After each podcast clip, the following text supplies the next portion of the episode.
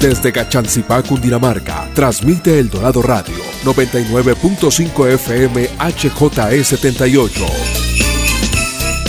Que en esta Navidad y en el nuevo año 2022, la paz, el amor, la solidaridad y la salud estén presentes en cada hogar del departamento. Son los deseos de El Dorado Radio, la emisora de Cundinamarca, región que progresa.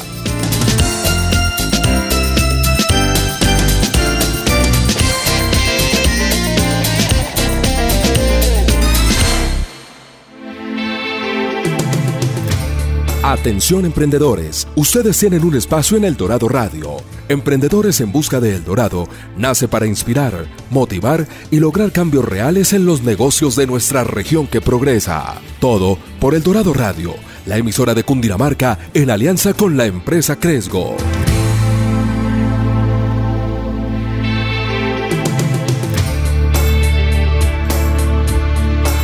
Buenos días a todos nuestros oyentes hoy sábado en Emprendedores en Busca del Dorado en el Dorado Radio.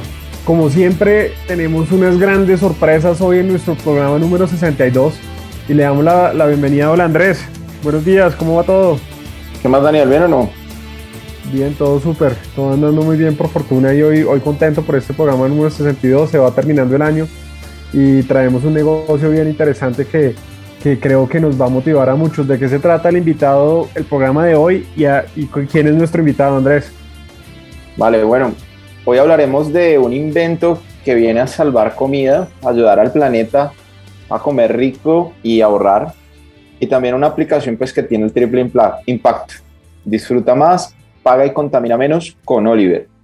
Y ya hablando de nuestro invitado, es un hombre que piensa que el el motor que ha impulsado y que le seguirá impulsando su trayectoria profesional es generar un impacto positivo en la sociedad.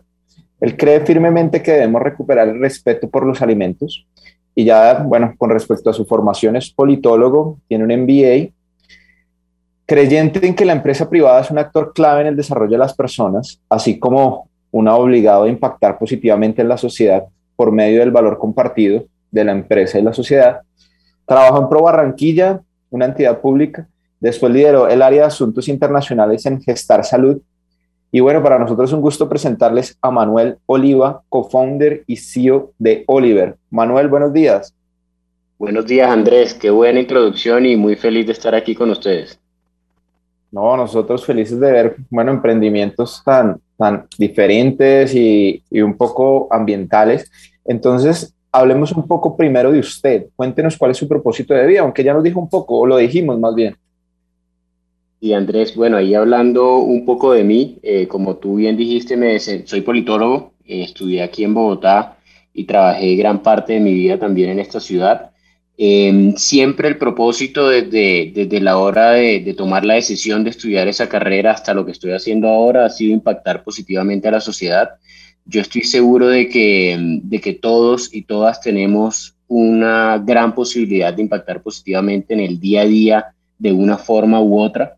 Em, y de alguna manera esto es, eso es lo que me motiva, hacer algo bueno por la gente, hacer algo bueno por la sociedad, por el medio ambiente y también por, por nuestra economía.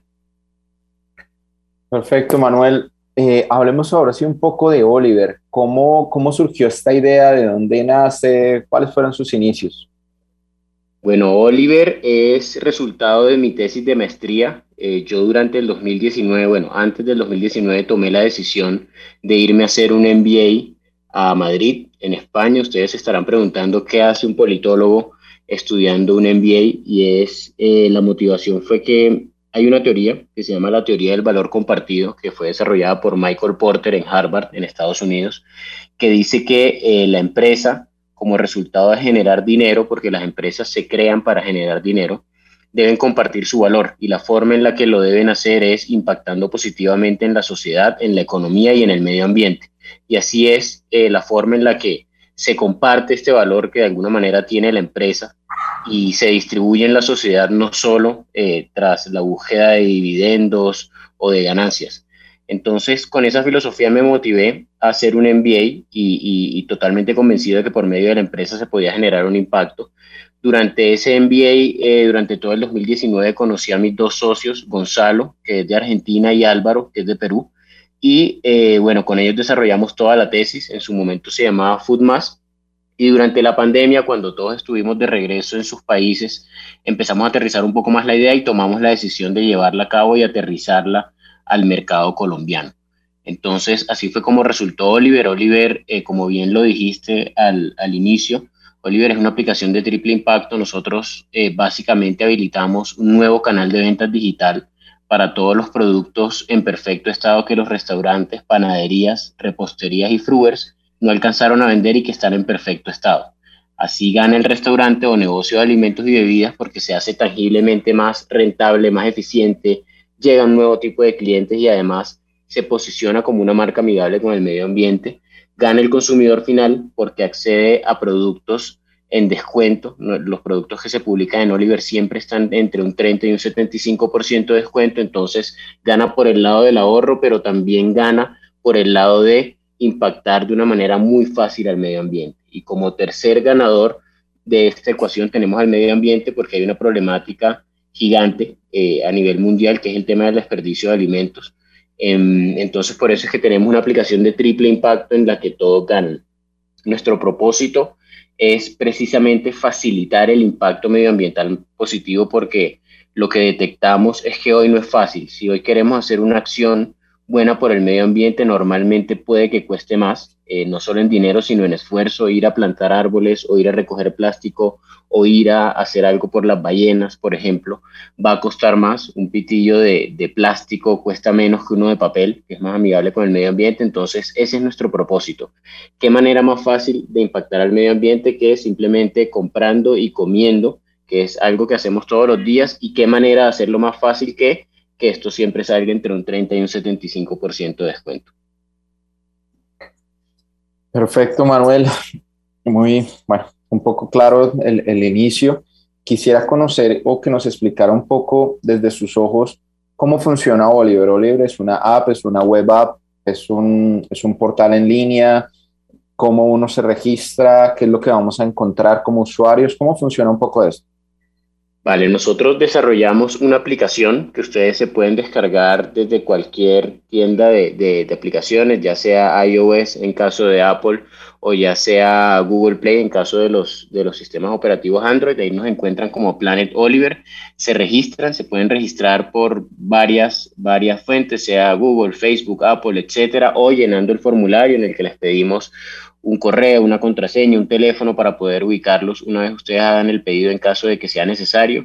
Y ahí ustedes van a encontrar, después de que configuren su dirección, cuáles son los restaurantes que están más cerca a la ubicación eh, que ustedes pusieron dentro de la app. Entonces ahí van a salir todos esos restaurantes y va a salir la oferta que tiene cada restaurante. No todo el tiempo hay oferta, no todo el tiempo está toda la carta. ¿Por qué? Porque Oliver es una aplicación de oportunidad donde tú tienes la oportunidad de impactar el medio ambiente fácil y además de comprar entre el 30 y el 75% de descuento. Entonces, una vez identificas esos restaurantes, entras al restaurante como en cualquier otra aplicación eh, que se dedique a la, al delivery o a la entrega de comida y ahí escoges los productos que más quieres, eh, lo pagas, eh, lo puedes poner a recojo o a domicilio. Hay unos restaurantes que tienen su propio domicilio y nosotros nos apalancamos en la infraestructura que ellos ya tienen y hay unos que no y hay que ir a recogerlo. ¿Por qué no tenemos domicilio inicialmente? Porque no tiene sentido que yo esté hablando de toda la huella de carbono que le estamos ahorrando al planeta por medio de la actividad de Oliver y tengamos 50 motorizados dando vueltas por toda la ciudad. Entonces, por eso decidimos que mientras no tuviéramos una opción sostenible como bicicletas eléctricas o, u otro tema, pues eh, no lo íbamos a implementar y em, esas son las dos opciones. Recojo domicilio, lo pagas con tarjeta eh, o en efectivo y recoges tu pedido o esperas a que el domiciliario del restaurante te lo entregue. Así funciona.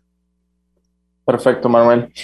Hablemos un poco sobre ese producto mínimo viable cómo arrancó Oliver, no sé si arrancaron de pronto con un grupo en WhatsApp o cómo fue ese primer prototipo y cómo ha venido evolucionando la tecnología detrás de Oliver. Vale, muy buena pregunta. Ahí nosotros inicialmente, pues como, como te dije, esto era una tesis de grado y siempre hicimos mucho foco en que las tesis académicas son muy bonitas y suenan muy bien y están subidas por allá en un portal lejos, pero lo primero que hay que hacer es aterrizarlo a la realidad del mercado en el que estás.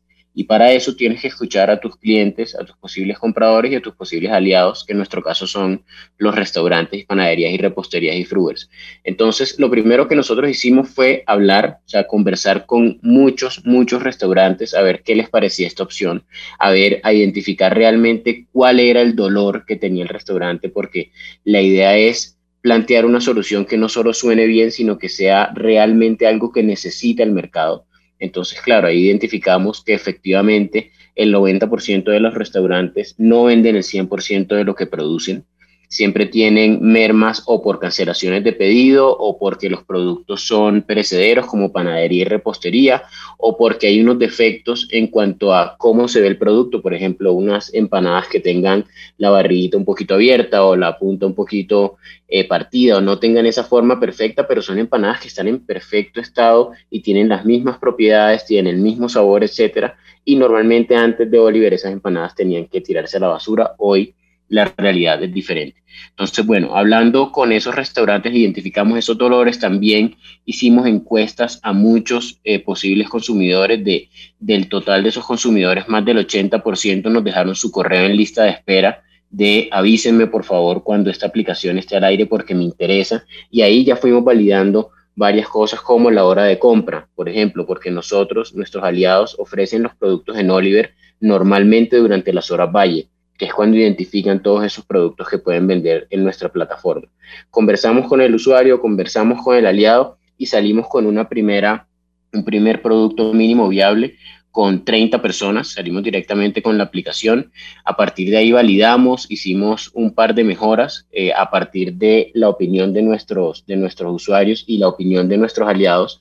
Y el 14 de mayo nosotros lanzamos oficialmente nuestra aplicación aquí en Bogotá eh, y al momento han habido varios cambios. Por ejemplo, ahora nosotros eh, notificamos cuando el producto está disponible porque como, como te dije anteriormente, no todo el tiempo hay todos los productos disponibles. Entonces, si tú le das favorito a esos, a esos restaurantes que, de los cuales te quieres enterar cuando tengan ofertas, automáticamente la aplicación te avisa. Hay cupones de descuento, hay unas mejoras también en cuanto al aliado porque nosotros tenemos dos tipos de desarrollo. Uno es el desarrollo móvil, que es la aplicación, y otro es el desarrollo web, que es el centro de operaciones, donde todos los restaurantes suben todas las ofertas y controlan toda la operación. Entonces, eh, mejoras han habido varias, siempre enfocadas siempre a la experiencia del consumidor y a la experiencia de nuestro aliado. Nosotros estamos muy, muy, muy, muy con mucho foco en, que la experiencia sea cada vez mejor, en que sea personalizable, etcétera, etcétera. Entonces, nunca hacemos mejoras porque nosotros creemos que eso es lo que quiere el mercado. Siempre vamos haciendo mejoras, precisamente escuchando qué es lo que quiere el cliente y escuchando qué es lo que le hace falta dentro de nuestra solución para hacerla mejor y para cumplir el propósito de cada vez hacer más fácil el impacto medioambiental positivo. Perfecto, Manuel. Clarísimo el mensaje y también quisiera conocer un poco sobre cómo se sostiene Oliver, cómo es su modelo de monetización. Es decir, ustedes les cobran un porcentaje a sus aliados restaurantes, panaderías, o hay algo al usuario final, o cómo, cómo es este modelo para poder sostener la operación de Oliver. Y es, es, es, bastante sencillo, Andrés. Nosotros, por un lado, nosotros, como, lo has podido escuchar, somos, tenemos un canal B2B, que es Business to Business, con los restaurantes y tenemos un canal B2C frente al consumidor final. Entonces, por el lado del B2B frente a nuestros aliados, nosotros cobramos un porcentaje de comisión por cada producto que ellos vendan en Oliver. Y por otro lado, el consumidor final tiene eh, la, la libertad de darnos una propina totalmente voluntaria por nuestro servicio, que se traduce en, medio ambiente y ahorro. Buenísimo, Manuel, y creo que ese, ese modelo es, tiene mucho sentido, pero yo quisiera profundizar un poquito en algo que acabo de mencionar y era eh, de escuchar a ese cliente, cómo ha sido esa, esa iteración desde que comenzaron en mayo a hoy, qué cambios han identificado y cómo han podido darle, digamos que forma a ese modelo de negocio que se imaginaron al comienzo, a pesar de que estaban muy dateados, pero cuando salieron en vivo, seguramente identificaron cosas que han ido cambiando poco a poco. Claro, Daniel, buenísima pregunta. Y em, hay, hay una frase que siempre me causa mucha gracia porque la dijo un personaje bastante peculiar, que es Mike Tyson, que dijo, todo el mundo tiene un plan hasta que le meten un puño en la cara. Y eso es, o sea, tú cuando sales como emprendedor, mejor dicho, tienes unas proyecciones espectaculares, tienes un Excel que aguanta absolutamente todo, pero cuando te enfrentas al mercado es distinta la experiencia porque ese es tu validador, tu validador principal.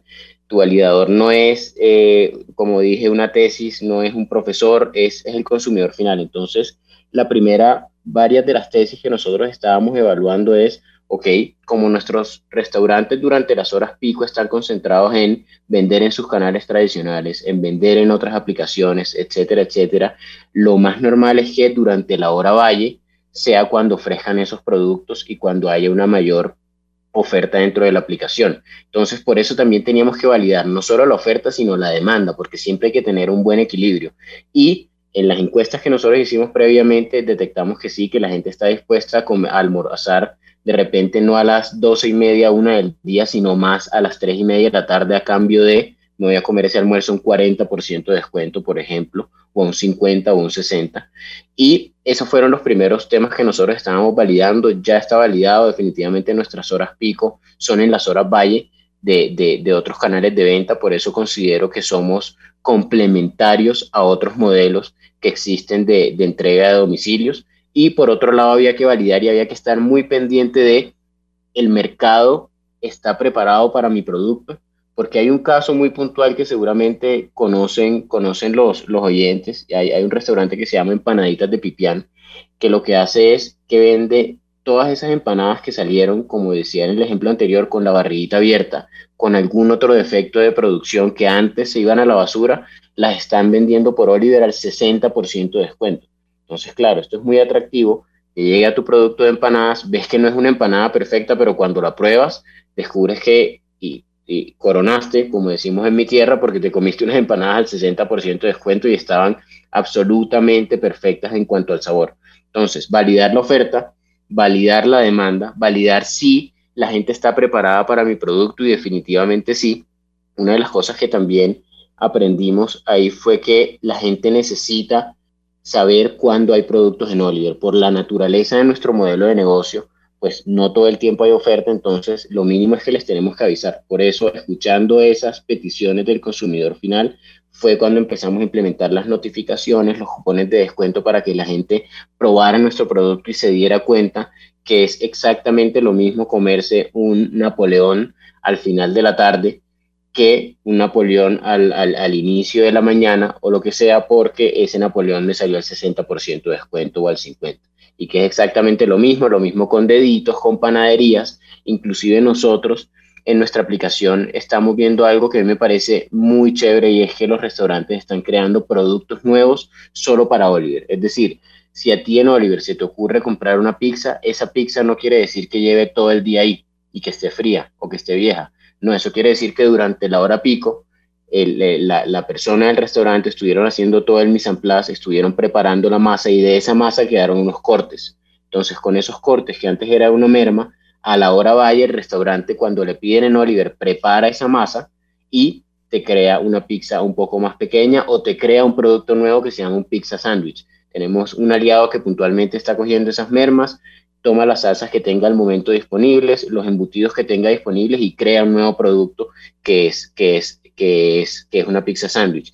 O hay otros que dicen, perfecto, yo como panadero, cuando hago los croissants, hay 80 que horneo, hay 5 que no alcanzo a vender, eso los vendo en Oliver, lo entendí perfecto y, está perfecto, pero también cuando yo hago los cortes de los croissants que son en forma de media luna o de otro tipo de panadería, me queda un producto disponible. Y yo invertí mucho tiempo en hacer que ese croissant tuviera esa textura y que esa masa fuera la propia para hacer un croissant. Entonces, con esa masa que tengo disponible, puedo recolectarle una refractaria, meterla al horno y saco un nuevo producto que es una torta de croissant, que es totalmente alineado con la eficiencia que nosotros queremos para, para los restaurantes. Entonces, ir entendiendo que cuando tú le presentas esta propuesta a los restaurantes, eh, los, restauranteros y sobre todo las personas que están en la cocina se les enciende una luz de, ok, yo puedo crear nuevos productos y esos nuevos productos además tienen un propósito que no es tirarlo a la basura. Entender ese tipo de cosas nos ha servido mucho. Entender que el cliente final tiene dos motivaciones, una es el ahorro y otro es el medio ambiente. Entonces también entender quién es el cliente que está más motivado por el ahorro, quién es el tipo de cliente que está motivado por el medio ambiente y sobre todo cuál es el tipo de cliente que está motivado por las dos que normalmente puede ser una, una estudiante, un millennial, un centennial, que eh, por un lado, como buen estudiante, quiere comer a precios de descuento, pero por otro, tiene muy metido en el ADN el tema de ayudar al medio ambiente y de hacer algo que tangiblemente aporte a una problemática que estamos viviendo todos. Bueno, Manuel, maravilloso y creo que el mensaje es claro y es, y es cómo ir encontrando espacios de mercado y eso que nos cuenta de productos low cost y esa innovación tanto de los productos está, es, es, bien interesante. Yo quisiera preguntarle una cosa particular y es, ¿cómo ha sido esa experiencia de, de motivar a esos primeros usuarios? Nos contaba que de esos, de esos digamos que clientes iniciales, el 80% les dejaron el mail para, para poder probar la aplicación. Eh, pero ¿cómo fue ese principio para que bajaran una app, para que la experiencia fuera fácil, para que se arriesgaran en, en a pedir? ¿Cómo fue, eso, cómo fue esos primeros momentos en los, que, en los que tuvieron esos primeros clientes y que esos clientes ganaron confianza y seguramente ahí comenzó una estrategia de voz a voz grande? Sí, sí, claro, ahí, ahí el, el reto es enorme de darte a conocer, de además generar confianza, porque cuando tú transmites el mensaje de merma, eh, mucha gente lo puede asociar con sobras y no son sobras, son productos que son hechos para Oliver y si no están hechos para Oliver están en perfecto estado y gracias a eso, a, que te lo comiste una de sobra, accediste a un descuento interesante. Entonces, el primer reto es, en Colombia estamos sumamente acostumbrados a que tú pidas por una aplicación y automáticamente después de un tiempo te llegue el producto a la casa. Entonces, uno de los primeros retos fue que algunos primeros usuarios pidieron el pedido, no se dieron cuenta que era para recojo y después nos contactaban diciendo, hey, nunca me llegó el producto y nosotros les decíamos, hey, lo que pasa es que lo cogiste para recojo, el restaurante ni siquiera tiene domicilio, entonces ir, ir viendo cuáles son, que de repente entonces tienes que poner el botón de eh, recojo versus domicilio un poco más grande, que tienes que comunicarlo mucho mejor, que en redes sociales tienes que explicar cómo funciona tu aplicación y además tienes que dejar muy claro cuál es el propósito atrás de esa aplicación. Porque si nosotros nos reducimos a hacer una aplicación que vende comida a precios de descuento, el día de mañana viene otra aplicación con un bolsillo gigante y te ofrecen unas hamburguesas a 50 pesos, cosa con la que yo no voy a competir. Pero si hacemos caer en cuenta a la gente o le damos la información a las personas de que nosotros no somos una aplicación de domicilio, sino que somos una aplicación medioambiental de oportunidad que como consecuencia tiene que el producto es más económico, ahí le empieza a hacer un, cambio automáticamente a las personas y te empiezan a preferir no solo por una de tus, de tus ofertas de valor, que es el precio económico, sino también por tu propósito, que es facilitar el impacto medioambiental positivo. Entonces, para responderte puntualmente, el reto está en, que la gente entienda que no somos una aplicación de delivery más, uno, que la gente entienda que sí somos, o sea, es, igual de importante que, entiendan qué eres como también qué no eres, y em, enterarse, y el tema del voz a voz que decías al principio, nosotros sí lo manejamos así con voz a voz, además que tenemos una población cautiva muy grande porque de salida nosotros tuvimos un número de descargas muy, muy atractivo y sigue creciendo, es decir, tenemos una, una, una, población que realmente está interesada o por lo menos se pregunta de qué trata esto. Entonces, la forma de estimularlos a que prueben el producto es, te mando una notificación en la que te digo, mira, hay productos disponibles, prueba Oliver, nos cuentas cómo te va.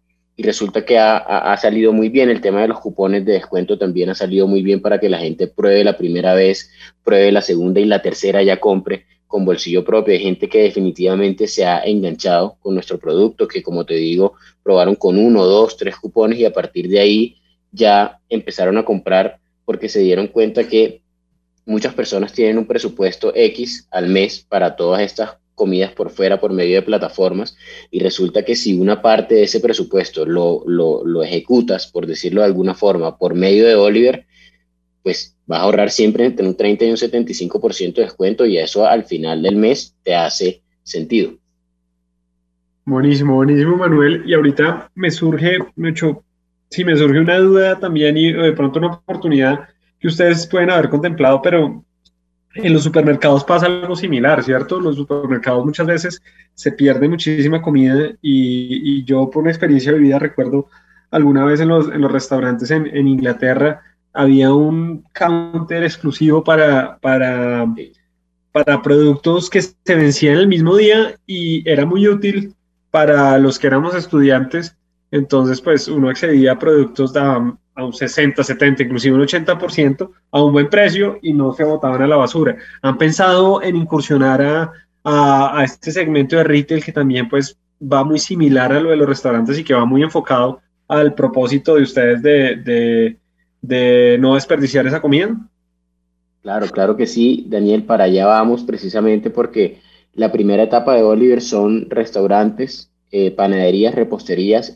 la segunda vertical de negocios que ya estamos implementando aquí en Bogotá es con los fruers. Estos fruers, como te imaginarás, tienen la problemática mucho más a flor de piel y en mucho más volumen porque las frutas y verduras, eh, eh, el tema de, de, sus características por ser perecedero, pues es mucho más rápido el tema que, por ejemplo, con un postre o con un pan. Entonces, con ellos ya empezamos, ya tenemos tres fruers aquí en Bogotá que a partir de la semana que viene van a empezar a vender cajas de frutas y verduras al 50% de descuento, lo cual va a ser muy atractivo. Y ahí se viene la otra vertical, que es con las grandes superficies. Imagina, y, lo tienes clarísimo, imagina todo, todas las frutas, verduras, embutidos, lácteos, etcétera, etcétera, que pueda estar teniendo de merma una gran superficie o una superficie mediana. Entonces, para allá vamos, pero también imagina la merma que pueden tener los productores.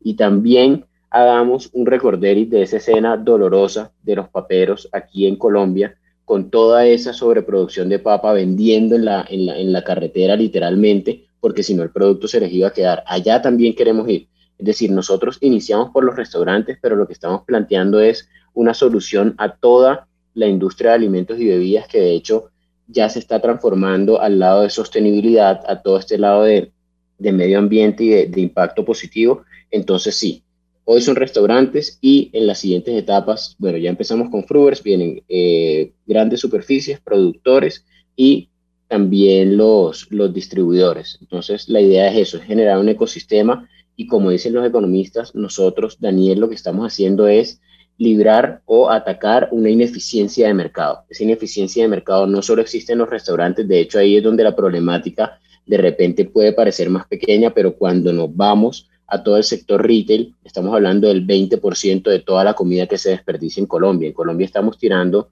cerca de 10 millones de toneladas de comida en perfecto estado todos los años y el 20% corresponde al sector retail, donde están estas grandes superficies, los restaurantes, los hoteles, los distribuidores, etcétera. Entonces, buenísimo el comentario porque para allá vamos. Eso es lo que queremos hacer. Bueno, Manuel, sorprendente y creo que nos vamos a una pausa en comerciales a tomarnos un rico café con Dinamarqués y recordarles a, nuestra audiencia que estamos con Manuel Oliva de Oliver eh, y recordarles que es una herramienta ganadora para poder apoyar el medio ambiente, pero a la vez tener grandes ahorros. Volvemos en dos minutos. Atención emprendedores, ustedes tienen un espacio en El Dorado Radio. Recuerda nuestra cita todos los sábados a las 10 de la mañana con Emprendedores en Busca de El Dorado. Emprendedores en Busca de El Dorado nace para inspirar, motivar y lograr cambios reales en los negocios de nuestra región que progresa. Todo por El Dorado Radio, la emisora de Cundinamarca en alianza con la empresa Cresgo. Vuelve Expo Cundinamarca. Juntos impulsaremos la reactivación económica, turística, social, cultural y emocional de las familias. Conoce y disfruta de un territorio pleno de historia, tradición y arraigo. Vívela del 2 al 5 de diciembre en el campo de golf Briseño 18 en Sopó. Expo Cundinamarca 2021, en donde nos volvemos a encontrar. Cundinamarca, región que progresa. Muy cerca de Bogotá encuentras todos los climas, todas las actividades, gastronomía, música, cultura. Descubre la magia de los deportes extremos, caminatas, el senderismo, recorrer un bosque o hacer una fogata. A Cundinamarca yo voy. Invitan Ministerio de Comercio, Industria y Turismo y Fontur. Amigos cundinamarqueses, la Gobernación de Cundinamarca, a través de la Secretaría de Ciencia, Tecnología e Innovación y la Corporación Maloca, los invita a asistir a las exposiciones de la Unidad Móvil de Ciencia y Tecnología para la Gestión del Riesgo, que recorre 60 municipios para fortalecer la apropiación social del conocimiento para la prevención del riesgo de desastres. Estaremos cada semana en uno de los 60 municipios priorizados. Cundinamarca, región que progresa en ciencia ciencia e innovación, aportando a la prevención y reducción del riesgo.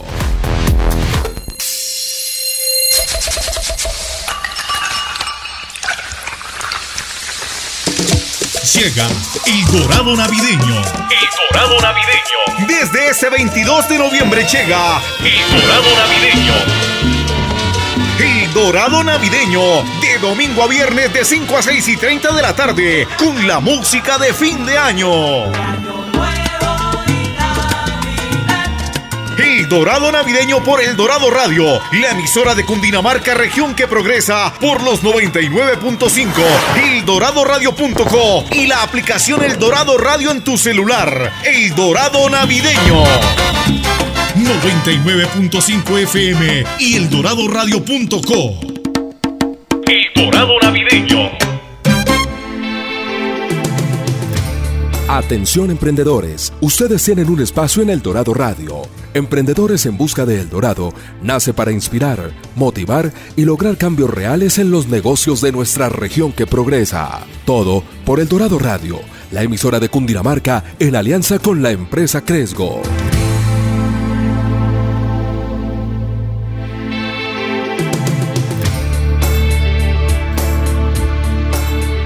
Volvemos acá Emprendedores en Busca del Dorado con Manuel Oliva, CEO de Oliver, que nos está contando el gran negocio que han ido montando. Y vamos a entrar en una sección, Manuel, que nos encanta. Y es una sección que vamos a hablar de los retos, de los aprendizajes, de lo que han venido aprendiendo, que ya nos ha ido contando varias cosas súper importantes, pero quisiéramos profundizar para que todos aquellos que nos escuchan puedan aprender de lo que ustedes han vivido en la realidad y con ese prototipeo y con ese contacto con el, con el cliente han ido moldeando esa, este modelo de negocio. Andrés, por favor. Bueno, Manuel, sabemos que ustedes vienen pues haciendo un, un modelo de negocio súper ambiental y como nos comentaba, están hablando de un tema de la reducción de los gases de efecto invernadero, ya que provienen de un 10% de los desperdicios de alimento. Entonces ustedes están generando conciencia, más allá de, de, la infraestructura, de los elementos que ustedes tienen en la plataforma, quisiéramos conocer de qué otra manera ustedes vienen generando conciencia a las personas y a los restaurantes aliados que tienen pues como socios. Perfecto, Andrés. Ese es un muy buen punto porque nosotros tenemos dos tipos de marketing. Uno es el marketing que te dice hay una hamburguesa al 70% de descuento, cómprala ya, porque si no te la van a quitar de las manos literalmente. Y hay otro marketing que es el que comunica la problemática y cómo nosotros estamos ayudando a solucionarla. Entonces, esa generación de conciencia nosotros la tenemos desde nuestros hunters, que son las personas que salen a buscar restaurantes a la calle todos los días, de decirles, ok, esto es un modelo que te hace todo el sentido a nivel financiero, que literalmente con esto vas a vender más, que es lo que de alguna manera a los restaurantes más les importa, sobre todo después o sobre todo en el contexto de la pandemia en el que son uno de los sectores más golpeados.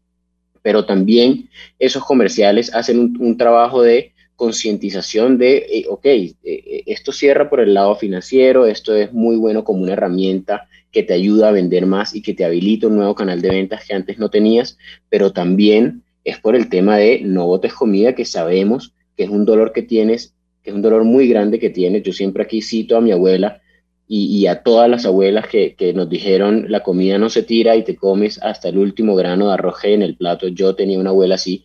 Entonces, claro, cuando yo como persona natural desperdicio comida porque se venció, porque se dañó, por lo que sea, me da un dolor que creo que es el común denominador de todos. A nadie le gusta tirar la comida, pero al restaurante le gusta menos porque la, relación que tiene el restaurante con la comida es mucho más cercana, la manipula, la transforma, la vende, depende de ella, entonces el dolor para el restaurante es mucho más grande y nosotros siempre vamos con ese mensaje de no solo se trata de dinero, sino también de hacer algo bueno por el medio ambiente. y hay muchos aliados que se comprometen por ese, por ese lado, que de repente nosotros tenemos una frase que siempre decimos y es, Oliver no fue diseñado para generar toneladas de dinero, sino para evitar toneladas de desperdicio. Entonces, hay algunos restaurantes que yo sé que con este modelo no se están haciendo ricos, pero sí están unidos al propósito de, ellos, que yo no quiero tirar estos postres que se me están quedando.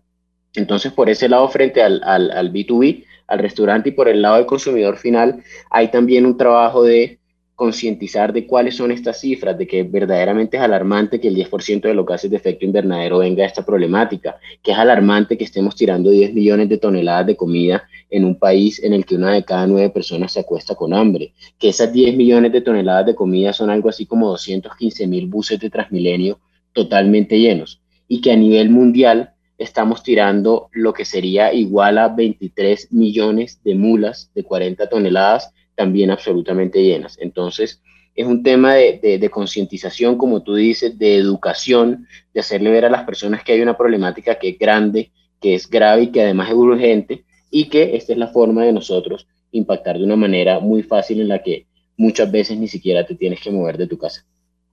Seguro, Manuel. Eh, bueno, lo veo muy bien dateado de números y creo que el, el tema de, del del mundo y del emprendimiento sería diferente si, si muchos de los emprendedores se dedicaran más a hacer un impacto social que un impacto económico. Eh, como se lo decía, no hará toneladas de dinero, pero sí ahorrarán toneladas de alimentos. Cuéntenos un poco sobre, sobre el tema del crecimiento. Mm, nos decía que, la aplicación fue lanzada hacia mayo del, del año pasado. ¿Cómo han sido este las cifras? Ah, fue este año, ok. ¿Cómo, ¿Cómo, han sido las cifras de crecimiento de Oliver desde su lanzamiento en cuanto a acogidas de restaurantes y en cuanto a interacciones o usos por parte de, usuarios? Sí, de hecho ahí tenemos, tenemos unas, unas muy buenas cifras, afortunadamente. En descargas, durante, te voy a hablar del el último trimestre en promedio, es decir, agosto, septiembre, octubre, en cuanto a descargas, venimos con un crecimiento del 45%. En cuanto a pedidos, en este último trimestre vamos creciendo al 200%. Nosotros llevamos cinco meses y medio desde que lanzamos nuestra operación y en esos cinco meses y medio no solo estamos en Bogotá, sino que también estamos en otra ciudad que es Barranquilla, donde lanzamos hace un mes. Entonces los pedidos van creciendo, las ventas también van, van creciendo mucho en cuanto a los aliados. Ya superamos la barrera de los 100, tenemos más de 100 aliados con nosotros y el crecimiento va al 43% en promedio durante los últimos tres meses.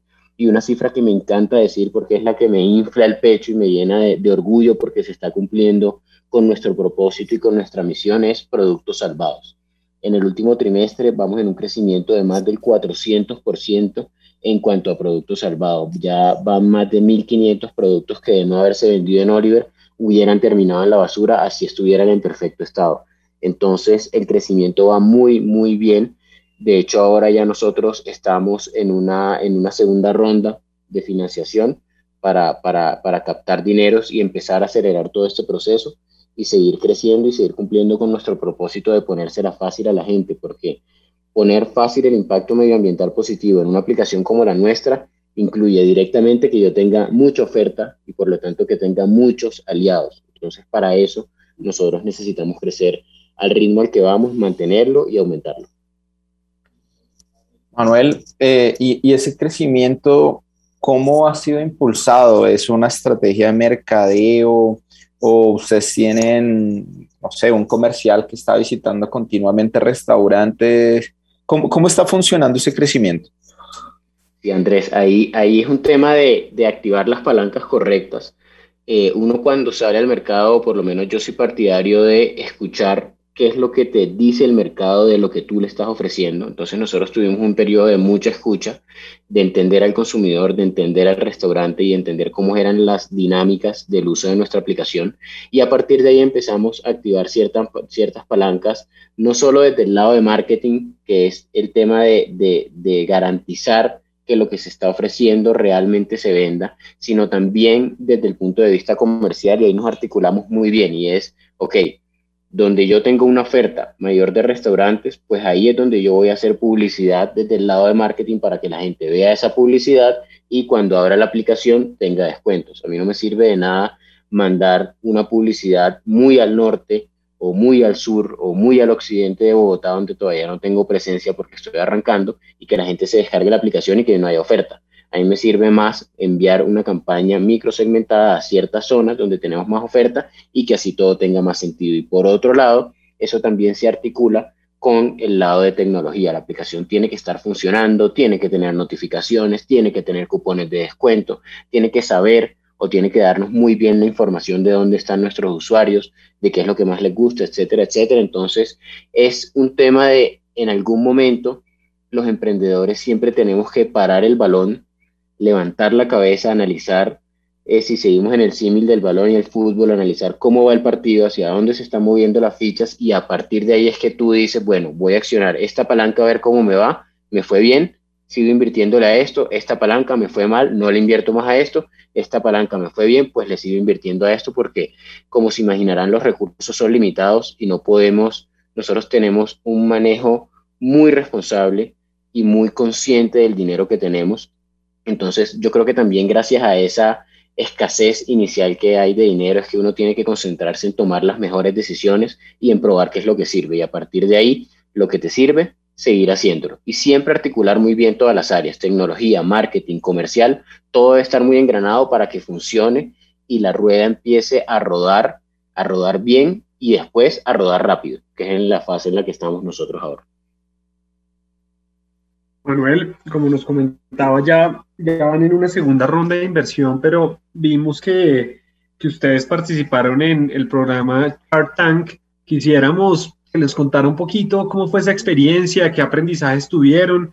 Eh, nos puede decir de eso? Y vimos que también tuvo una conexión con una de las, de las mentoras del programa. Y ahí la, la, la experiencia Daniel fue increíble. El, el tema de, de tirar tu discurso frente a gente que sabe tanto ya es intimidante. Ahora imagínate con muchas cámaras alrededor. Entonces fue una experiencia muy enriquecedora. Grandes aprendizajes de ahí es, yo creo que, bueno, si, si, si se vieron el capítulo, eh, pues, pues podrán ver que efectivamente dentro del programa la inversión no se da eh, por un tema de, según los Sharks, y es una opinión que respeto mucho, la evaluación estaba muy alta para el momento porque nosotros fuimos cuando teníamos una semana de haber lanzado. Entonces, aprendizajes es primero, tienes que creerte lo que estás haciendo, tienes que creerte que tu negocio realmente es algo que va a cambiar la industria, que va a cambiar el mundo y que va a realizar un impacto realmente positivo. Cuando tú tienes esa convicción, y cuando logras transmitirla a los inversionistas como los del programa de Shark Tank, es totalmente ganador. Más allá de que la inversión se dé o no, eh, eh, el lograr transmitir esa idea y transmitir toda esa pasión y transmitir todas esas ganas que tienes de cambiar el mundo es vital. Y, en Shark Tank lo aprendimos muy bien, como, como bien lo dijiste, Daniel. Eh, un tiempo después, una de estas Sharks, Hanoi Morillo, eh, invirtió en nosotros porque creyó en el modelo, porque, porque vio que estábamos haciendo las cosas bien y que las podíamos hacer aún mejor. Una de las grandes ganancias de ir a ese programa no solo fue la inversión monetaria, sino la inversión en tiempo. Uno como emprendedor tiene que apoyarse siempre en gente que sepa mucho del sector o que sepan de otros temas o que sepan de, de, de, todo el tema de, inversión o de marketing o de finanzas. Nosotros afortunadamente con la Shark que está con nosotros, básicamente sabe de todas las áreas y tiene una muy amplia experiencia, entonces ella está trabajando con nosotros, está dentro del equipo y un par de horas a la semana las trabaja con nosotros y esa es la gran ganancia que nosotros obtuvimos de ese programa, además de toda la visibilidad que nos dio y además de que hacer un buen pitch, hacer un buen discurso en el programa, se potencializó no solo a esos cinco Sharks que teníamos enfrente, sino a muchas personas que vieron el programa y entendieron cómo funcionaba Oliver y cuál era nuestro propósito. Manuel, ¿y cómo, qué sigue, qué sigue a continuación? ¿Cómo va esta segunda ronda y cómo la han ido planeando eh, específicamente? Daniel, nosotros estamos en una ronda SID, eh, de pronto para familiarizarnos un poco con los términos, primero es pre que sí traduce semilla, entonces la, primera fase de inversiones se da cuando tal vez apenas tienes un mínimo producto viable una muy buena idea y un muy buen, buen modelo de negocio. Ahí normalmente los que invierten en tu compañía son amigos, familiares eh, y personas muy cercanas. Después de eso viene la ronda SID, que es la cuando ya la semilla está puesta en la tierra y empieza a crecer, y es en la que nosotros estamos. Que básicamente es para acelerar todo el crecimiento que tenemos en Colombia y a partir de ahí, de concretar ese crecimiento en muy poco tiempo con la ronda que ya estamos, que ya iniciamos hace un par de semanas, empezar a pensar en una ronda seria, que es la siguiente que viene para la expansión internacional. Entonces, ¿cómo va esa ronda ahora? Iniciamos, como te dije, Daniel, hace un par de semanas. Va muy bien, nos hemos reunido con Venture Capitals eh, brasileros, españoles, colombianos, y el tema va muy bien. Bueno, maravilloso, Manuel. ¿Y qué podríamos comentarle a la audiencia de, de esos aprendizajes de, de, esa, de, esa, de, esa, de esas dos rondas pre-seed y esta seed que va en camino? ¿Qué les podríamos, dos tips que le podrían ayudar muchísimo a, a nuestra audiencia para, para poder prepararse, pensando en que muchos pueden tener ideas maravillosas, pero, pero posiblemente no saben cómo buscar esa financiación en una, en una ronda inicial, pues una, una presemilla en, en familia, amigos, etc. Y una posterior, aquellos que ya lo hayan conseguido, pero que no hayan logrado avanzar a esa segunda ronda semilla. Ok, bueno, hay, hay varias recomendaciones desde mi, desde mi humilde opinión. Tampoco soy la persona que más experiencia tiene en el tema, pero uno conforme va viviendo esas experiencias va aprendiendo, eso, de eso se trata. Entonces, el primero es, siempre hay que tener un norte claro. Es decir, tú siempre tienes que tener muy presente hacia dónde va tu compañía y qué es lo que tú quieres lograr. En ese norte, sin duda, está la ambición, es decir, e-, esa ambición de comerte el mundo, de que el mercado sea toda Colombia, toda Latinoamérica y de ahí para arriba, es decir, tener esa visión y, y siempre es mucho labor del CEO poder transmitir esa visión, poder transmitir lo que yo les decía hace poco, que no solo somos una aplicación donde se puede comer más económico, sino que somos algo que está apuntando a crear todo un ecosistema en el que creemos una solución real, tangible y muy fácil para toda la industria de alimentos y bebidas. Entonces, ese norte hacia dónde vas, esa capacidad de transmitirlo es importante. El segundo es creérselas. El trabajo del emprendedor, yo siempre lo digo, es imaginar un futuro que no existe y llevarlo a cabo. Y el trabajo de los inversionistas, una vez se monten a, tu, a, tu, equipo, es ayudar a que eso suceda. como Por medio de esos fondos de capital por medio de también el conocimiento que tengan, aceleración, contactos, etcétera, etcétera. Entonces mis consejos básicamente son, tengan el norte enfrente y, y tenganlo claro, eh, aterricen, eh, bueno, créanse, créanse el, el, propósito de ustedes, apúntenle a solucionar una problemática, no se enamoren tanto de su solución, sino preocúpense por cómo más se puede solucionar el problema que ustedes están abordando, cerciórense de que ese problema le importa a la gente, y le importa el mercado al que tú estás apuntando, porque si, si tienes un proyecto muy bonito, pero tu mercado es de 10 personas a las que le importa ese problema, tienes un nicho muy pequeño que no te va a permitir crecer. Entonces, apúntale, siempre sé muy consciente de cuál es ese mercado y, siempre, y cuáles son las personas que importan, y siempre también tener en cuenta qué es lo que está pasando alrededor. Lo que tú estás abordando es una tendencia o es una moda o es algo que apenas va a salir o o es algo que ya está más bien pasado pasado de, tiempo, entonces hay que tener algo muy, muy, muy presente y es el timing. Este es el momento para yo sacar una solución como esta, sí, no. De hecho, eh, el, caso de Netflix es, es, es, fascinante porque Netflix sale en el 2002 o 2004, si no estoy mal, pero antes de eso ya hubo una, una, ya había una plataforma muy parecida a ellos, pero ¿qué pasó? Que el timing no era el correcto, no había el ancho de banda suficiente en Estados Unidos para que la gente pudiera mirar películas por streaming. Ahora, cuando Netflix sale, ya el ancho de banda es suficiente y eso es uno de los factores que hace que tenga todo el crecimiento que tiene ahora. Entonces, el tema del timing es súper importante y lo de captar inversiones es meterse un poco en el ecosistema, es investigar cuáles son esos venture capitals que están invirtiendo en compañías como la tuya, porque los venture capitals tienen una cosa que se llama la tesis de inversión. Entonces, mira, mi tesis es que yo invierto en, en, en food tech, es tecnología con alimentos, o invierto en agrotech, o invierto solo en, en no sé, en fintech, que es tecnología en la banca. Entonces, si, si te le acercas un fondo de capital que está enfocado en, en, en, neobancos y en fintech y en todo esto, y le hablas de una solución de alimentos y bebidas, pues automáticamente te van a decir que no. Y eso no quiere decir que tú seas malo o que tu, o que tu solución no valga, sino que no está dentro de la tesis de inversión que está buscando ese fondo de capital. Entonces, investigar mucho, leer, aprender y entrar en contacto. Nadie aprende mejor a nadar que tirándose a la piscina. Buenísimo, Manuel, lo que acabas de decir. Y bueno, te vamos a hacer unas preguntas muy rápidas. Esto es, más como para, para conocerte un poquito más a fondo. Eh, y quisiéramos saber qué persona admiras. ¿Qué persona admiro? Admiro a mi mamá y a mi papá muchísimo, muchísimo. ¿Tu palabra favorita? Firmamento. ¿Comida favorita? Pizza. ¿Y un libro que nos puedas recomendar? Tengo varios. Soy un lector empedernido, pero recomiendo fuertemente Siete hábitos de la gente altamente efectiva. Siete hábitos de la gente altamente efectiva. Listo, Manuel, buenísimo. Y ya nos acercamos al final del programa, Manuel. Y primero, agradecerte por acompañarnos. Vamos a concluir con Andrés y vamos a recopilar grandes frases eh, y esta historia que, creo que nos, encanta a los dos eh, para poder darle a la audiencia como ese, ese contenido final que nos cuentas. Andrés, por favor. Bueno, yo, aunque ya he venido diciendo como, como cositas a través del programa, creo que me quedo con, con el espíritu social que tiene Manuel.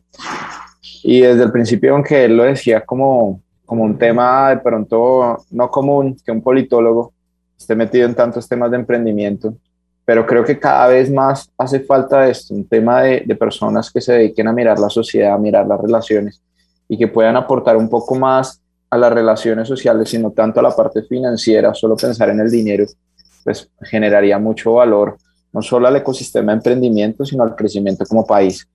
Y ya como modelo de negocio, Oliver, pues tiene muchos valores ganadores, junta una necesidad increíble de un aliado como los restaurantes, panaderías y demás, Fruber, que ya están ingresando, a gente como nosotros del común que queremos conseguir un producto de buena calidad a un buen costo y contribuir al medio ambiente. Entonces creo que es una mezcla increíble.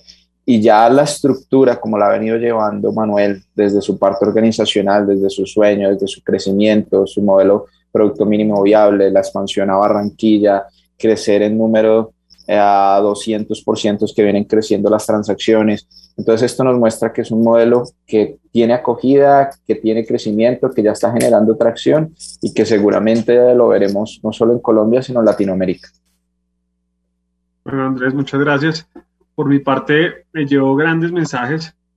Creo que, que como lo decía Andrés, hay, hay varias cosas importantes, pero dentro de lo que decía Manuel hay, hay, un, hay un mensaje claro que es importante para todos aquellos que, que nos están escuchando y es tener autoconfianza, convicción, creerse lo que realmente están haciendo. Y él hablaba de imaginarse un, que realmente el emprendedor se imagina un futuro y lo más importante es llevarlo a cabo. Creo que es un, un tema muy importante de no, de, no, de no crear muchas ideas, sino realmente hacer que las cosas pasen y que lo que realmente uno quiere hacer se dé. Creo que eso es de gran importancia y creo que, que es un mensaje gigantesco que nos, nos, menciona. Adicional nos, nos, menciona también la importancia de estos mentores y estas personas que, que pueden saber de muchos temas o están especializados y son expertos en un tema particular y es muy importante contar con, con algunas horas para que puedan apoyar en el proceso de crecimiento de los negocios y así lo, lo han hecho ellos, principalmente derivado del programa que hicieron con Chartank. Por el otro lado, y era, y eh, le, le preguntamos a Manuel que, que, nos diera algunos tips relacionados con, con, con cómo buscar ese, esas, esa, ese, esos fondos de, de, o esos fondos, digamos que esas fuentes de financiación. Y Manuel nos decía cosas muy específicas que creo que aplican transversalmente para todo y es, y es tengan un norte claro, tengan claro que no se enfoquen muchísimo en, en, la solución, sino preocupense por el problema, pero cuando ya identifiquen el problema, garanticen que es un problema relevante, que no sea un problema que, que sea, sea, sea solución en la vida de pocos, sino que sea un tema muy relevante y no dejen de lado lo que está pasando en su entorno y alrededor. Creo que esas cuatro cosas son claves para, para posicionar esa idea de buscar esa financiación. Y finalmente nos dice algo muy importante y es conecten con aquellos que están buscando invertir en un sector en el que la solución eh, está inmersa. No, no hagan un análisis y una búsqueda eh, rigurosa para que finalmente aquellos que les presenten, la idea puedan estar interesados porque dentro de su portafolio pueden tener eh, empresas similares o, industrias en las cuales el negocio o la solución se mueva. Y finalmente creo que me llevo, me llevo otro tema y nos, lo ha mencionado, lo mencionaba mucho Manuel y es, y es el, el probar con los clientes y el poder buscar las soluciones adaptables a lo que la realidad les, les, ha, les ha venido diciendo. Creo que ese poco a poco lo han hecho adecuadamente eh, y lo han hecho a partir de lo que los usuarios, de la realidad y de, de tanto la oferta como la demanda han solicitado. A hoy es un espectro gigantesco y creo que, que Manuel, dar las gracias finalmente por, por acompañarnos porque el crecimiento eh, es gigantesco y seguramente podrán ir creciendo no solo Colombia, sino como lo decía Andrés, Latinoamérica. Y para despedirnos, para despedirnos quisiéramos que nos diera una frase de motivación a todos esos emprendedores, empresarios, empresarias, emprendedoras de Cundinamarca y Colombia. Bueno, la frase motivacional, eh, les cuento que me la dijo mi papá cuando estaba en el colegio y es insistir, persistir y nunca desistir. Bueno, Manuel, buenísimo, buenísimo. Y creo que esa frase insistir, persistir y nunca desistir es clave para todos aquellos que nos ponemos una meta y queremos seguir haciendo que este país crezca mucho más. Bueno, agradecerles a todos, recordarles que, estuvimos hoy con Manuel Oliva, CEO de Oliver, y que nos pueden seguir en arroba Cresgo, Instagram, LinkedIn y visitar nuestra página web www.cresgo.com. Esperamos cualquier duda y preguntas al Dorado Radio aldorado.cresgo.com o a la línea WhatsApp 301 558 11. Manuel, para terminar, ¿dónde, dónde nos pueden, dónde pueden encontrar a, Oliver? De hecho, Daniel, casi te interrumpo para decir nuestras redes sociales. En Facebook, arroba Planet Oliver, en Instagram, arroba Planet, rayita abajo, Oliver, y en LinkedIn también nos pueden encontrar como Oliver. Listo, ahí, ahí entonces todos tienen eh, el acceso tanto a redes sociales y recuerden que también pueden bajar el app de Oliver y seguramente pueden ayudar al medio ambiente, no desperdiciar comida, pero también tener grandes ahorros para su bolsillo. Bueno, nos vemos el otro fin de semana con el programa número 63 y nuevamente Manuel, muchas gracias por acompañarnos, Andrés, gracias y buen día para todos. Muchas gracias a ustedes, buen día. Atención emprendedores, ustedes tienen un espacio en El Dorado Radio. Recuerda nuestra cita todos los sábados a las 10 de la mañana con Emprendedores en Busca de El Dorado. Emprendedores en Busca de El Dorado nace para inspirar, motivar y lograr cambios reales en los negocios de nuestra región que progresa. Todo por El Dorado Radio, la emisora de Cundinamarca en alianza con la empresa Cresgo.